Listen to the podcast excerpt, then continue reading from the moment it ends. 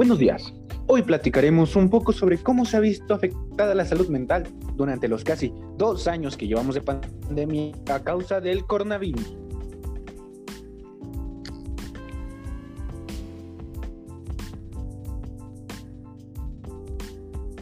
Ha afectado de una manera muy fea, pero en especial a los adolescentes, ya que la propia pandemia trajo consigo un confinamiento que no le permitió salir a los jóvenes durante un buen rato. Ahora bien, precisamente en qué afectó la contingencia por COVID-19 a la salud mental. Permíteme ayudarte a darle una respuesta inicial a la pregunta. Bueno, para empezar necesitamos remontarnos a los inicios del 2020, cuando la noticia de la aparición de una enfermedad en China, la cual ya conocida, retomaba en el mundo entero.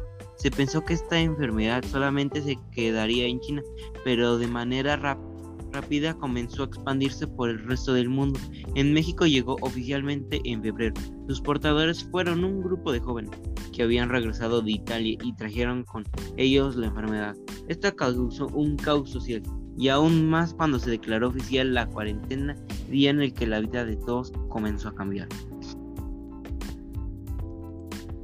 La ansiedad social se hizo presente casi de manera inmediata, mediante compras masivas de insumos, papel higiénico, comida, etc. La salud mental se afecta como consecuencia del confinamiento como tal, porque al no poder salir para socializar, para despejarse un rato, genera un estado de, de ansiedad muy severo. Si de por sí eh, ser adolescente es complicado por todos los cambios que se experimentan sin duda alguna, el ser adolescente durante la pandemia resulta aún más difícil, ya que la naturaleza de un joven es salir, socializar y sentirse libre, y el confinamiento canceló todas estas posibilidades. Aunado a esto, el abandono de las aulas también fue un factor determinante, ya que las actividades escolares se siguieron llevando a cabo, pero de manera no presencial, es decir, en línea manera de trabajo completamente desconocida tanto para los alumnos como para los maestros. Y pues estando en casa pueden darse infinidad de situaciones, lo que desencadenaría problemas de ansiedad, estrés e incluso depresión, a tal grado de que el joven tome en cuenta la posibilidad de, arrebatarse la vida por su cuenta. Las personas mayores, en especial si están aisladas y tienen algún deterioro cognitivo o demencia, pueden volverse más ansiosas, enojosas, estresadas, agitadas y retraídas durante el brote o mientras están en la cuarentena. A esas personas se les debe suministrar apoyo práctico y emocional por parte de familiares, cuidadores, profesionales de la salud. Asimismo, se les debe transmitir datos sencillos acerca de lo qué acontece y suministrarles información clara sobre la manera de reducir el riesgo de infección, en palabras de las personas con o sin deterioro cognitivo puedan entender.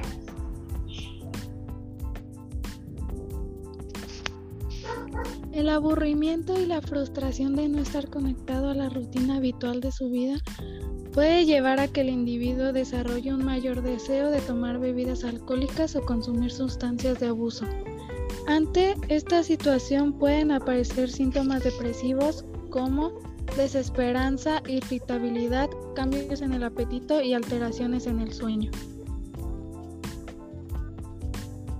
Además de esto, surgen miedos sociales por la enfermedad en sí como el miedo a contagiarse, a contagiar a alguno de nuestros seres queridos, pero uno de los que sin duda causa aún más estrés es que si un familiar muere, no será posible verlo porque incluso el cuerpo puede contagiar a la persona que, que estén a su alrededor.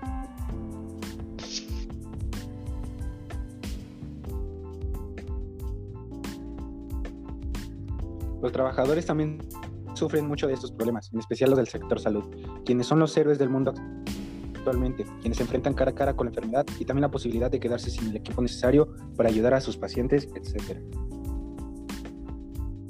Pero los problemas no quedan aquí, ya que como consecuencia principal de todos estos padecimientos está el aumento de consumo y de dependencia de sustancias alcohólicas o drogas, tales como el alcohol, tabaco, cannabis, entre otros.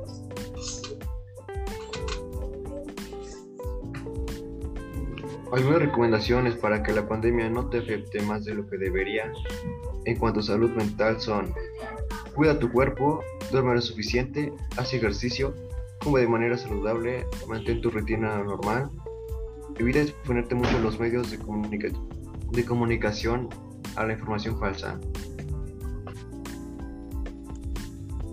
Afortunadamente, al día de hoy, la pandemia poco a poco se ha estado aligerando. En México, todos los estados están en semáforo verde, a excepción de uno. El proceso de, de vacunación en el país avanza con rapidez. Están por empezar a vacunar a la población de 15 a 17 años, lo que quiere decir que la pandemia se está superando. Obviamente no hay que confiarse, porque el virus sigue ahí pero muy pronto se superará al 100%. Esto ha sido por este nuevo capítulo de Mental Health, tu podcast favorito para saber todo sobre la salud mental. Esperamos que les haya gustado y parecido interesante toda la información que les compartimos el día de hoy. Nos vemos pronto. Hasta luego.